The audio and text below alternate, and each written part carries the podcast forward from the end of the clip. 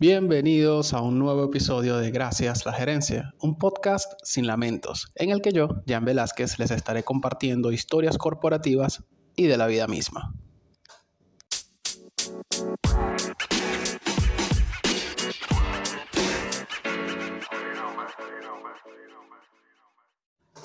La historia de hoy es muy especial para mí. Una historia en la que casi no hay religiosidad definiendo un negocio, lo que para mí ya es bastante. Y además conozco muy, muy de cerca la compañía, que by the way es por mucho la más grande en consumo masivo. La innovación es su carta de presentación. Su historia está cargada de datos interesantes y, por supuesto, no está libre de escándalos. Hoy les contaré la historia de Procter ⁇ Gamble.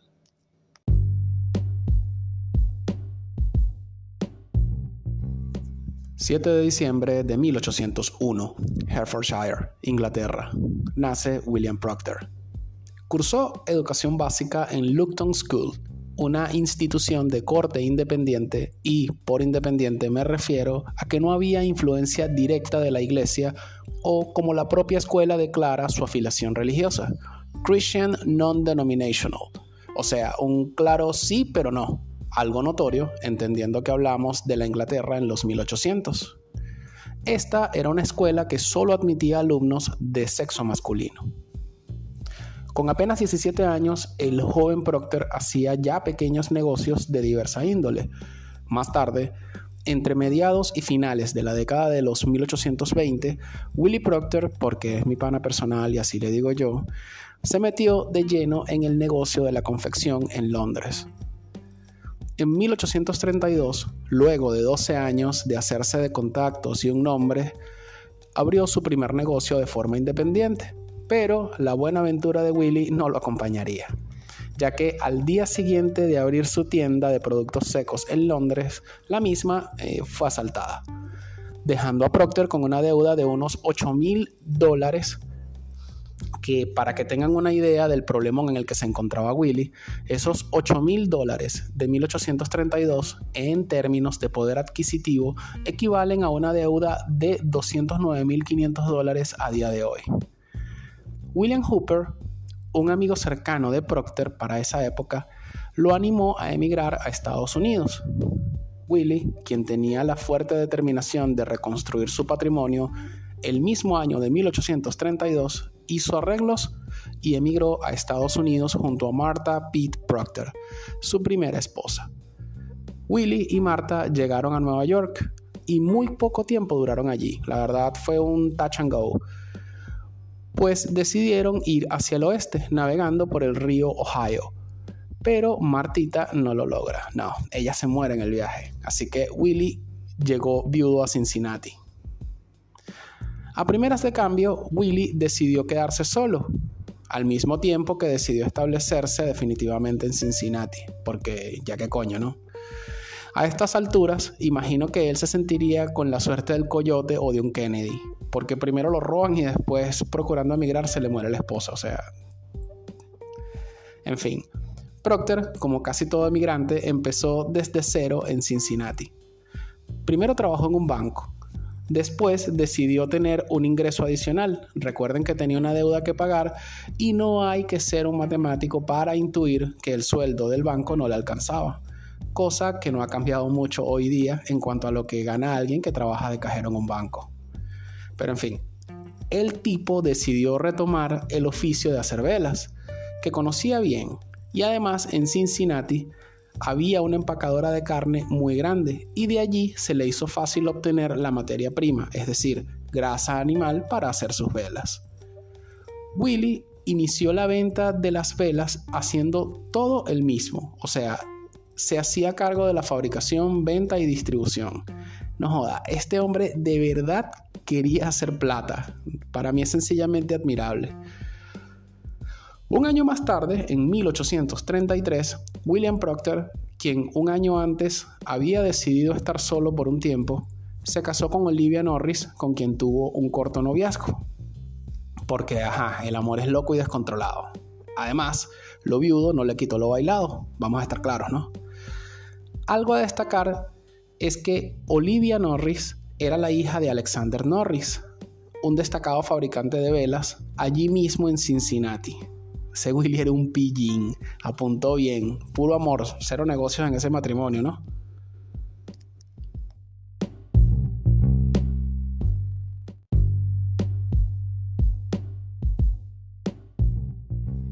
3 de abril de 1803, Grand, Enniskillen, actual Irlanda del Norte. Nace James Campbell, Jaimito, porque así como Willie Proctor, este también es panameo.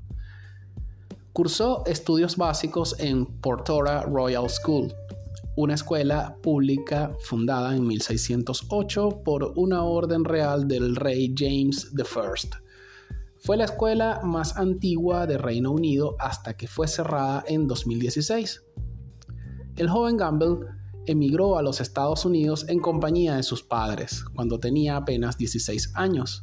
No pude determinar por cuál ciudad o puerto entró inicialmente a los Estados Unidos, pero lo que sí me quedó claro es que él y su familia iban rumbo al estado de Illinois navegando por un bote, en un, en un bote por el río Ohio.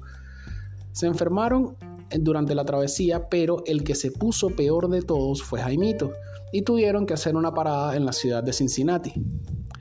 Al padre de Jaimito Gamble le pareció una buena idea establecerse indefinidamente pues, en, Cincinnati.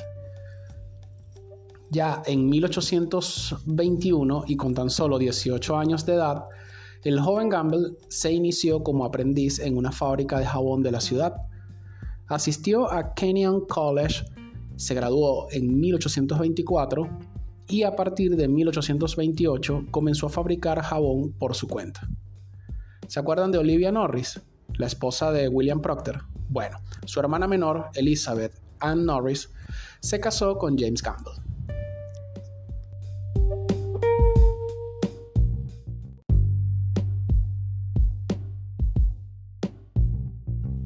Alexander Norris, el padre de Olivia, la esposa de Willy, y también padre de Elizabeth, la esposa de Jaimito, logró unir en una misma conversación a sus yernos, y durante un tiempo les vendió la idea de que juntos podrían hacer grandes cosas, como empresarios pues.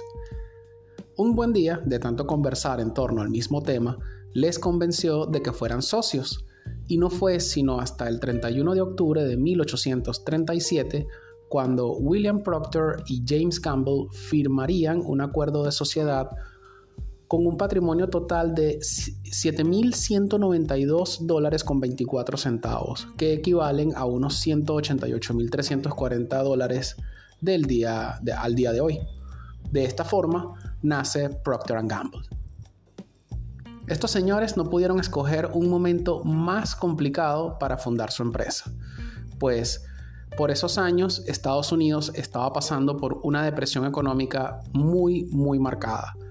Aunque también debo decir que desde el punto de vista de procura de materias primas, no pudieron escoger mejor lugar que Cincinnati, porque allí, debido a la industria cárnica, resultaba relativamente sencillo conseguir grasa para la fabricación de velas que Procter ya venía haciendo de forma independiente y el aceite también lo conseguían relativamente fácil y, que lo utilizaban pues para la fabricación de, de jabón que bien sabía hacer Gamble.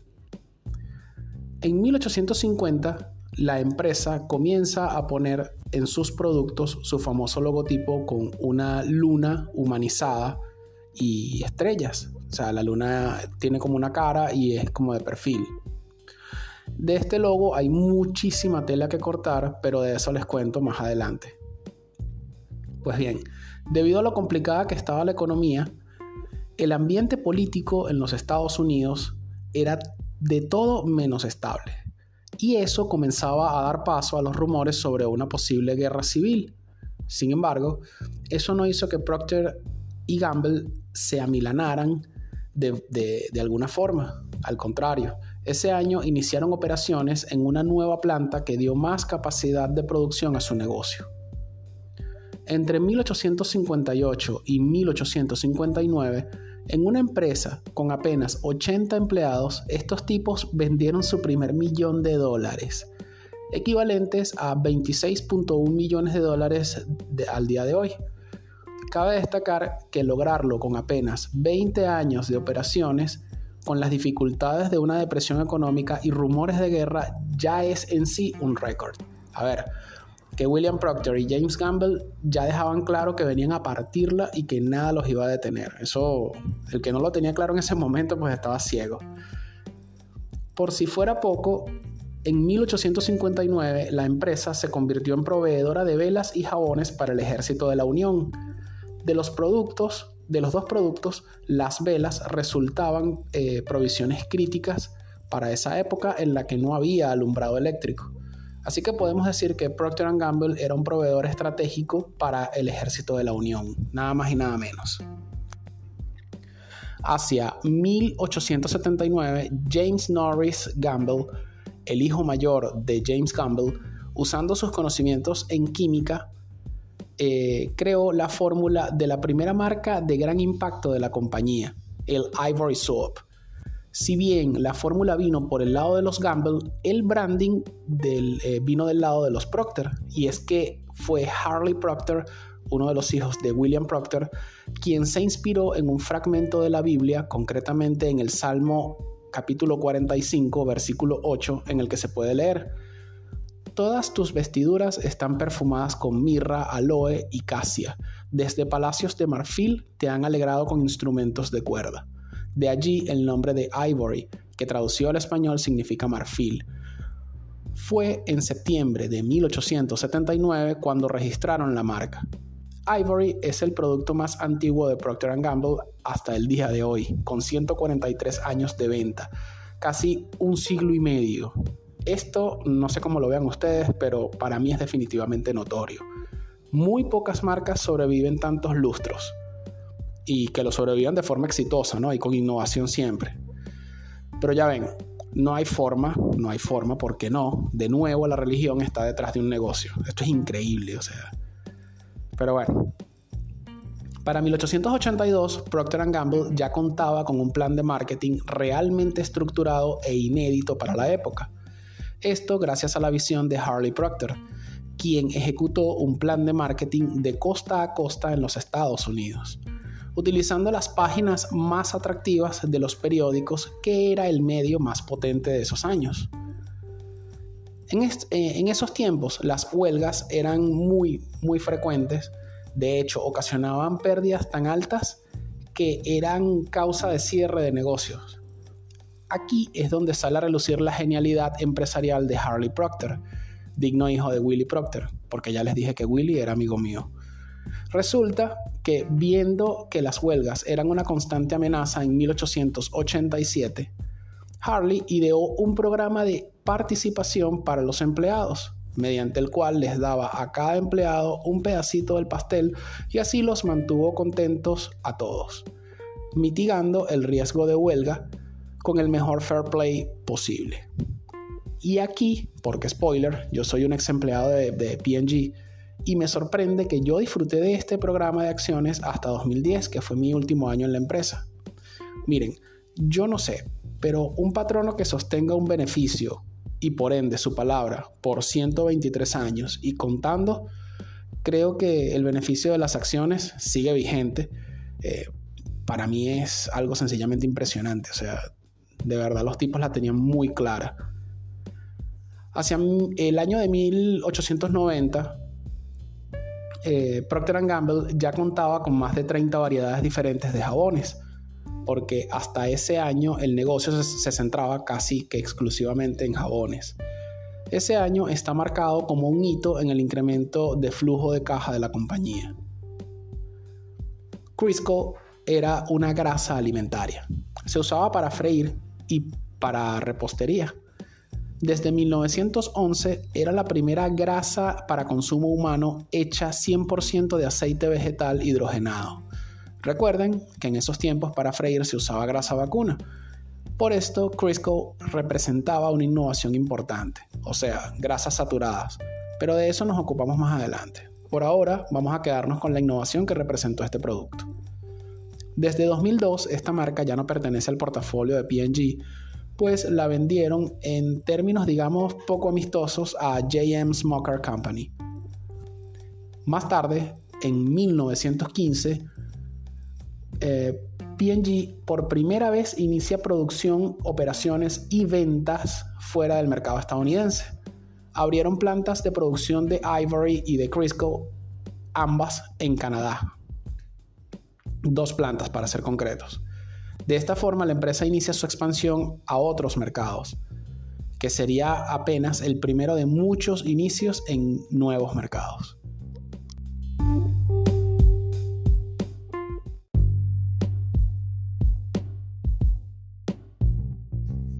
1920.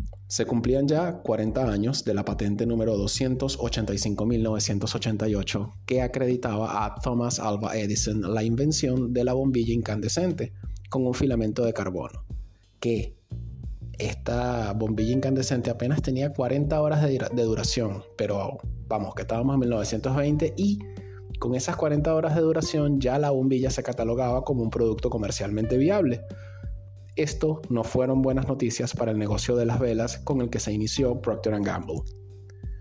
La demanda de velas fue cayendo de forma sostenida y ese año la estrategia de la compañía fue de ventas directas al menor, es decir, sin distribuidores con su propia fuerza de ventas. De esa forma podían hacer planes de producción ajustados a la demanda real del mercado, un movimiento sencillamente magistral al mismo tiempo, entre 1920 y 1930, la radio tuvo un incremento notable en su popularidad. Esto fue aprovechado por PG. El punto es que como parte de su estrategia de marketing, la empresa comienza a ser patrocinador principal y en algunos casos patrocinador exclusivo de radionovelas a las cuales se les denominó soap operas. De hecho, investigué un poco más y me di cuenta que el mismo formato de estos programas radiales era la clave del éxito en la estrategia de PG. Les explico. Eran radionovelas o radioseriados con alto contenido dramático, que, basados en la continuidad y o suspenso, lograban capturar el interés de los radioescuchas, lo que hacía que PG pudiera calar el claim de cada producto en la audiencia fidelizada que lograban estos espacios radiales. Una vez más, esta gente había leído claramente el mercado, además de tener ese sentido de oportunidad que debe tener todo marketer para crear la necesidad sobre sus productos. Sencillamente impresionante. El año de 1930 debe, y me imagino, debe tener un resaltado, debe estar resaltado en sus registros, porque ese año P&G compró activos a la Philippine Manufacturing Company, Noten que ya en 1930 esta gente ya estaba pisando Asia. Y además compran casi que en paralelo a la empresa Thomas Headley con sede en Newcastle, Inglaterra. Los siguientes años para P&G fueron de un lanzamiento tras otro, o como dicen en el béisbol, eso fue palo y palo. Fíjense, en 1946 lanzaron el detergente Tide, conocido en Latinoamérica como ACE, que es uno de sus dos detergentes flagships. Del otro les hablo un poco más adelante. Esta marca, Tide, cuenta con 72 años de venta y es de las que mejores resultados le ha dado a la compañía. En 1947 lanzaron el shampoo Prel. El año de 1952 sería el año del lanzamiento de Olay. Esta marca es muy especial para P&G. De hecho, su primer producto llamado Beauty Fluid es en sí una historia de amor, ya que fue formulado por un científico para su esposa. Como marca, Olay tiene 60 años de venta ininterrumpida. En 1955 sale al mercado Crest y de esta manera P&G incursiona por primera vez en el cuidado bucal. Tan solo dos años después, en 1957, P&G compró Charming Paper Mills, y comenzó de lleno eh, la fabricación de papel higiénico. En el año de 1960, la empresa vuelve a su core business, o sea, los detergentes, pero lo hizo con una innovación de las más importantes en su portafolio, ya que ese año lanzaron al mercado el suavizante Downy. En el mundo de Procter, los suavizantes o enhancers son una especie de mundo aparte, Allí priva la innovación constante y cada lanzamiento debe cumplir con severos requerimientos, pues la competencia en ese segmento es brutal, lo que ha hecho que cada lanzamiento de Downey haya sido notable. Un año más tarde, 1961, Procter Gamble inicia la venta de una de sus, de sus marcas más emblemáticas. Ese año el mundo conoció los pañales Pampers, aunque tiempo antes Johnson Johnson había lanzado Chucks, su propia marca de pañales desechables. Pero Chucks como marca no logró calar en el público como sí lo hizo Pampers. Miren, el tema con esta marca es que hay países como Puerto Rico o República Dominicana en los que para referirse a un pañal desechable de la marca que sea, lo hacen directamente diciéndoles Pampers. Una vaina así como que hay que comprarle los pañales, hay que comprarle los Pampers al nene. O sea, es un producto que está en la mente de los consumidores. Eso es un producto exitoso. Punto. A esta sucesión de adquisiciones le siguieron la marca de café Folgers, propiedad de Folger Coffee Company hasta, que fue adquirida por P&G en 1963.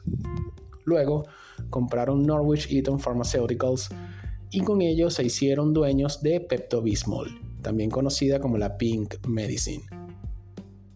1967 sería el año en el que P&G incursionaría de forma exitosa en el mundo de los snacks. Ese año desarrollaron Pringles, su marca de papas fritas, entre comillas, ya que solo el 42% del producto está realmente hecho a partir de papas. El resto se compone de un blend de harinas y aceite. Una vez más, el empaque marcó la diferencia para el consumidor, pues con su empaque cilíndrico, las Pringles no solo se conservaban frescas después de abiertas, sino que además, para efectos logísticos, la forma del empaque facilitaba un montón su distribución.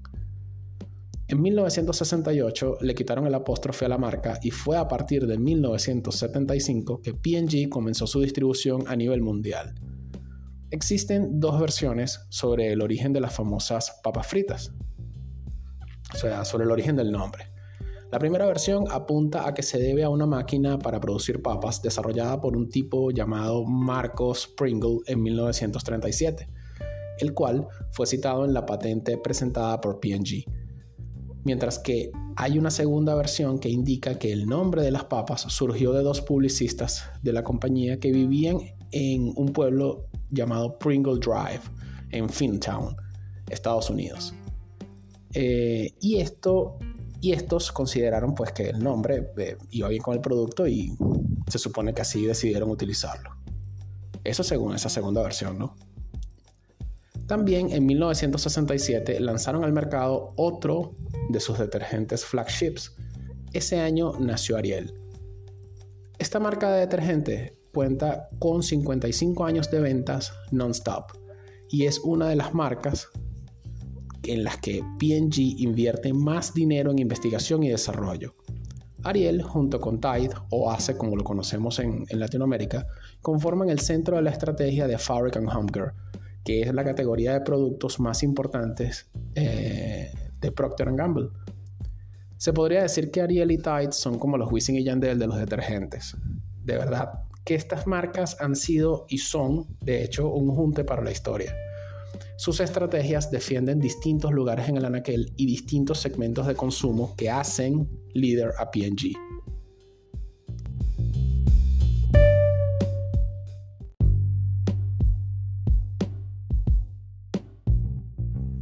Richardson Biggs era una compañía familiar basada en Greensboro, Carolina del Norte. Resulta que esta gente tenía una marca muy importante, Vicks Vaporub. P&G la compró en 1985. Shulton Inc. o Shulton Incorporated fue una empresa dedicada a los jabones y artículos de tocador. Ellos eran los propietarios de Old Spice y fueron comprados por P&G en 1990. Un dato curioso.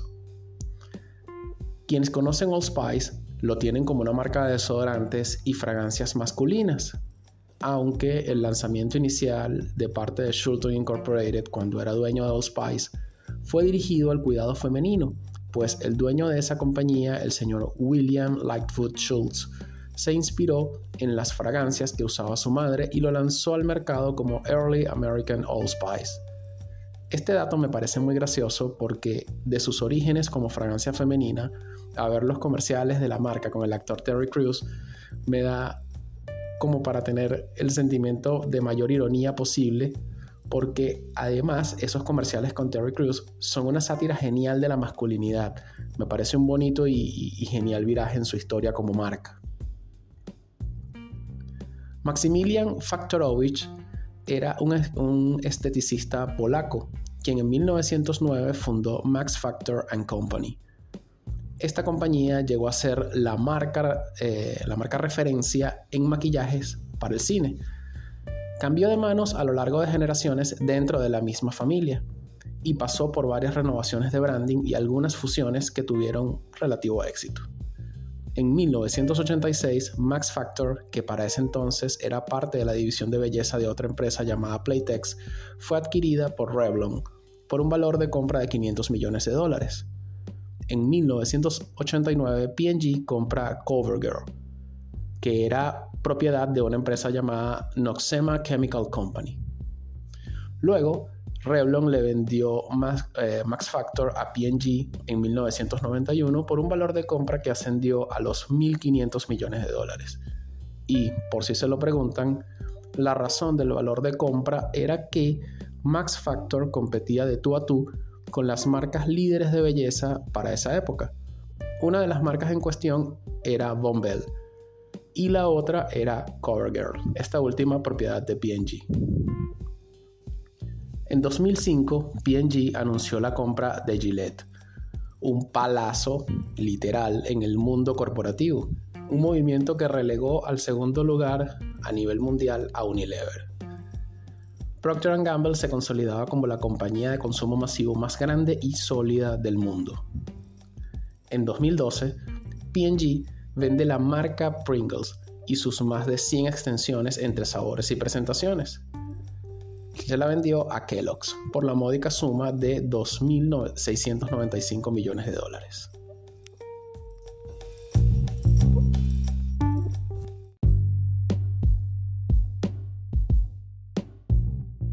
Desde finales de los años 70 hasta finales de los 90, Estados Unidos fue invadido por el pánico satánico, que era un miedo muy, muy heavy a los cultos satánicos, valga la redundancia. Ese pánico estaba asociado a sucesos como el juicio de la familia Manson entre 1970 y 1971. Un par de años más tarde, el impacto que tuvo en la sociedad estadounidense el estreno del Exorcista en 1973 Después, el pánico satánico fue avivado aún más por noticias de asesinos seriales como Ed Kemper, quien cometió asesinatos entre 1972 y 1973. Después vinieron los horrores cometidos por Dennis Lynn Raider, alias BTK, que para quienes no sepan, este alias BTK es un acrónimo que significa Bind, Torture and Kill, o lo que es lo mismo atar, torturar y matar. Este asesino en serie operó entre 1974 y 1991. Y mientras la policía trataba de identificar a BTK, también estaban activos Ted Bundy entre 1974 y 1978. Richard Ramírez vendría después. Richard tenía el alias de The Night Stalker o el acosador nocturno. Ramírez cometió asesinatos entre 1984 y 1985 y además se identificaba como satanista. Coño, yo creo que el pánico tenía su sustento porque no era para menos. A ver, tenía Estados Unidos tenía de dos a tres asesinos seriales activos al mismo tiempo, sin que pudieran ser identificados, cometiendo asesinatos en varios estados así random. O sea, los, los estadounidenses estaban viviendo asustados porque nunca nadie sabía cuándo podía tocarle. Era como para andar literalmente cagado all time. Pues bien, en medio de este contexto surgió un rumor sobre nexos satánicos que supuestamente tenía el logo o uno de los logos de PNG. Este logo eh, tiene una luna humanizada mirando de perfil con una incipiente sonrisa y mirando a, siete, a tres estrellas, todo encerrado en un círculo. Resulta que todo empezó con una nota de prensa publicada por The Minneapolis Tribune en marzo de 1980, en el cual entrevistaron a un sujeto llamado Jim Peters. Peters era director musical de Zion Christian Life Center en St. Paul, Minnesota. Este señor era una especie de inquisidor en contra del rock e instigaba a la quema de vinilos de ese género musical. O sea, quema colectiva. Seguro era de los que decían, no sé, es que esa música es del diablo, una vaina así. Peters, al ser entrevistado por The Minneapolis Tribune, afirmó que había encontrado en el logo, eh, que había encontrado el logo de PNG en un, libro de egiptología llamado Amuletos y Supersticiones y que tenía atributos esotéricos malvados. Ante estas pendejadas, salió al paso eh, la que era portavoz para PNG por aquel entonces, la señora Tracy Rose. Rose explicó que el logo había sido desarrollado originalmente por unos operarios de muelle para cargar las cajas eh, de Star Candles en 1865. Recuerden que para esa época las velas era uno de los dos productos estrellas que tenía Procter. Y Luego la compañía decidió adoptarlo formalmente en 1882, así que crearon un gráfico un poco más elaborado, agregándole a la luna 13 estrellas que representaban las 13 colonias americanas establecidas por aquellos años de 1865. No conforme con lo anterior, en 1982 algunos medios eh, de comunicación del medio oeste de los Estados Unidos comenzaron a publicar variaciones de una nota de prensa de United Press International, de hecho, hubo un artículo en específico titulado Soap Baron Battles Devilish Rumors o Los varones del jabón o del detergente eh, batallan contra rumores eh, demoníacos. En esta ocasión, el rumor contaba detalles más específicos de los cuales hago cita textual. Los rizos de la barba y el cabello del hombre de la luna se parecían al número 6 y cada patrón de rizos ocurría en una serie de tres. Además, cuando se conectaron hubo tres patrones distintos en las 13 estrellas que crearon otra serie de tres seises. En la mente de muchos, las instancias recurrentes del número 666 en el diseño del logotipo eran referencias a la marca de la bestia en la teología cristiana. O sea, paranoia absoluta, weón. Paranoia y ocio, ¿no? Porque ¿quién carajo se pone a hacer patrones para encontrar un fulano número satánico en un logo que no tiene nada que ver? Pero en fin. Mientras tanto, en las oficinas centrales de PNG no dejaron de recibir llamadas telefónicas a raíz del pánico que provocó toda esta paranoia. Se dice que recibieron más de 15.000 llamadas entre junio y julio de 1982. PNG empezó a demandar a medios de comunicación y a algunos particulares. Con el tiempo, eh, pues esas demandas tuvieron su efecto y el rumor comenzó a cesar. Aunque en 1985 surgió de vuelta el pánico satánico en torno al bendito logo de la luna y las tres estrellas, gracias a un artículo de The New York Times en el que eh, se informó sobre folletos que circulaban por la ciudad de Nueva York afirmando que PG estaba aliado con el diablo. En un intento de control de daños, Procter Gamble anunció en 1985 que dejaría de usar el logo y el efecto fue absolutamente contrario a lo esperado. Más bien pareció, eh, pareció crecer la preocupación de los medios, pues este gesto de P&G lo tomaron como un reconocimiento de parte de la compañía sobre sus nexos con el satanismo. La vaina se fue tan a la mierda que un fiscal en Dakota del Sur tuvo que emitir un comunicado para recordarle a los medios que ningún ejecutivo de PNG había vendido su alma al diablo. O sea, imagínense un statement corporativo diciendo, no, no, no, aquí nuestros ejecutivos son unos tipos bien y no, ellos no le han vendido el alma al diablo. Si lo hacen, les avisamos.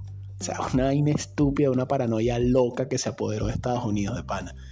Eh, el pánico satánico hizo estragos con, con, PNG y, su logo.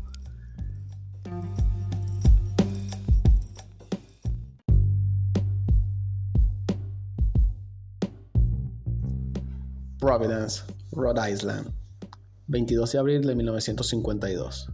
Nace Marilyn M. Briggs, hija de padre publicista y madre enfermera. Creció como cualquier joven estadounidense.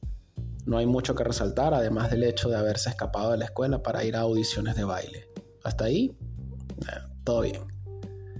En una de tantas audiciones a las que asistió esta neoyorquina, eh, hubo una en especial en la que sí quedó seleccionada.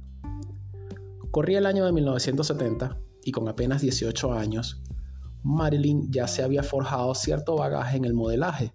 De hecho, ahora se llamaba Marilyn Chambers. P&G buscaba una imagen fresca que representara la pureza de su producto estrella, Ivory Soap. De la sesión de fotografía eh, que hubo, se, veía a Marilyn posando como una joven madre sosteniendo a una bebé súper tierna, que iba en línea con la imagen de pureza del detergente que PG quería vender. Esta imagen se estampó en millones de cajas de Ivory Soap que salieron a la venta posteriormente. La agencia que, manejaba Marilyn la envió de gira a California a todas estas ya, ya, ya, había iniciado su campaña, ya había hecho las fotos y nada, pues ya, ya había terminado su trabajo con PNG, teóricamente. En ese interín es cuando la agencia eh, que la manejaba la, envía a California. Concretamente eh, la mantuvo entre San Francisco y Los Ángeles. En San Francisco, entre audición y audición, tuvo varios empleos como bailarina topless, en 1971, Marilyn obtuvo un papel en una película de bajo presupuesto llamada Together, en la que apareció desnuda por primera vez en pantalla. Anoten eso, por primera vez. Luego, en 1972, Marilyn Chambers vio un anuncio sobre un casting del que se había enterado a través de un anuncio eh, en el diario The San Francisco Chronicles. En ese anuncio se señalaba que se trataba de una película muy importante, Así que ya se imaginarán, ella ni corta ni perezosa se lanzó de una para ese casting de esa película. Había solo un detallito. Se trataba de un casting para una película porno que se iba a llamar Behind the Green Door. Y ya se imaginarán cómo iba el asunto. Marilyn eh, se amilanó. Cuando ya estaba prácticamente decidida a irse, fue abordada por los productores Artie y Jim Mitchell, el motivo fue que Marilyn tenía un gran parecido con Sybil Shepherd, una actriz muy reconocida y famosa por esos años, que de hecho eh, es ganadora de tres globos de oro. Los productores convencieron a Marilyn de aceptar el papel, pero ella muy, pero muy inteligente, les pidió, además de la paga por el papel, el 10% de las, regalías, de las regalías que generara el film, el film, además de insistir que todos los actores debían hacerse pruebas de enfermedades venéreas. A todas estas, la gente de PNG no tenía idea de lo que estaba pasando con la modelo. O sea, a ver, PNG estaba vendiendo cajas como loco de Ivory Soap con la imagen de ella y la nenita. Aquí, hasta aquí, todo iba bien. PNG no tenía ni la más remota idea de lo que ella hacía. Behind the Green Door fue estrenada con cero discreción en el Festival de Cannes. Sí, ese Cannes, ese festival. En 1973, P&G, al enterarse, porque obvio, tuvo que anunciar que cesaría la distribución de la imagen de Chambers en las cajas de Ivory Soul, que de hecho resultó ser la mejor campaña de publicidad que una actriz porno haya podido tener. Behind the Green Door fue un exitazo. Se estima que Marilyn Chambers ganó alrededor de 3 millones de dólares entre la paga y las regalías de la película en tan solo dos años. Un datazo de Marilyn Chambers. En la campaña de 2004 se lanzó como candidata a la vicepresidencia de Estados Unidos como independiente y recibió 946 votos. Ah, lo que yo siempre digo, el sueño americano y sus loqueras. De pana que en Estados Unidos, a lo bien, o sea, el que tiene tino, el que está en el momento correcto y con los contactos correctos, puede lograr casi cualquier cosa. Hay otro dato increíble sobre Ivory Soul. Si bien Marilyn Chambers fue la modelo para la caja de jabón. Eh, para el comercial de la TV, la bebita era nada más y nada menos que Brooke Shields. Nunca me imaginé esto, o sea, Ivory Soap tenía una imagen que nadie se imaginó que iba a terminar siendo una estrella porno y además vicepresidenciable en los Estados Unidos. Y por otra parte, hay gente que ni siquiera se ha enterado eh, en los Estados Unidos eh, o que ya olvidó que la bebé de los comerciales de TV de Ivory Soap era eh, Brooke Shields. O sea, quizá el primer trabajo de publicidad de Brooke Shields fue con Procter Gamble. De pana PNG nunca deja de sorprenderme.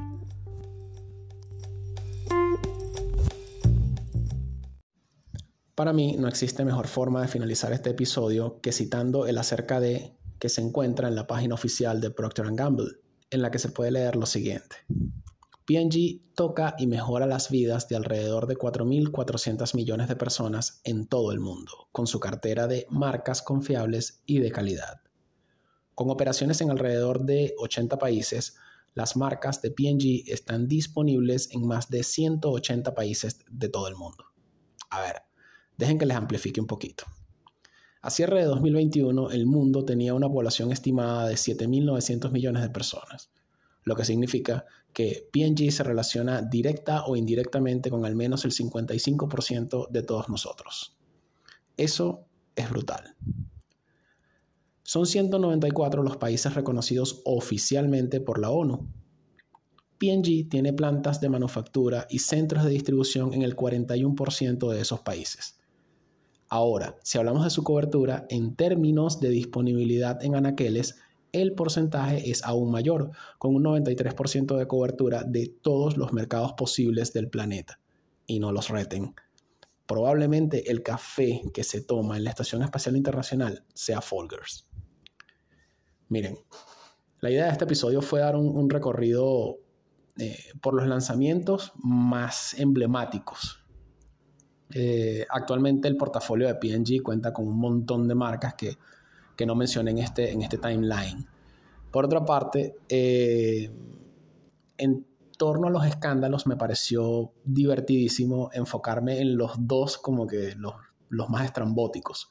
O sea, por una parte, un logo que sin querer se vio envuelto en una paranoia colectiva como lo fue el pánico satánico en Estados Unidos y por otra parte, me pareció tragicómico, pero muy tragicómico, eh, el hecho de que Ivory Soap en su imagen de la caja pretendiera vender la imagen de, de, eso, de una madre abnegada como una niña y que pretendiera vender ternura y pureza, ¿no? Y resulta que la imagen, la modelo que hacía parte de la imagen del producto, pues luego se transformó en una estrella porno súper importante que incluso eh, fue una vicepresidenciable en, unas elecciones estadounidenses. Eso me pareció, me pareció increíble. Y bien, de esta manera pues termina la, la historia de Procter Gamble. Recuerden que pueden apoyar este proyecto en coffee.com slash gracias a la gerencia podcast. Además, pueden leer artículos cortos sobre temas bien reales en medium.com slash arroba gracias a la gerencia. Este podcast está disponible en Anchor, Spotify, Google Podcast, Apple Podcast, Tuning Radio y Amazon Music. Esto fue gracias a la gerencia. Nos vemos en otro episodio corporativo de la vida misma. La semana que viene no. La semana de arriba sí.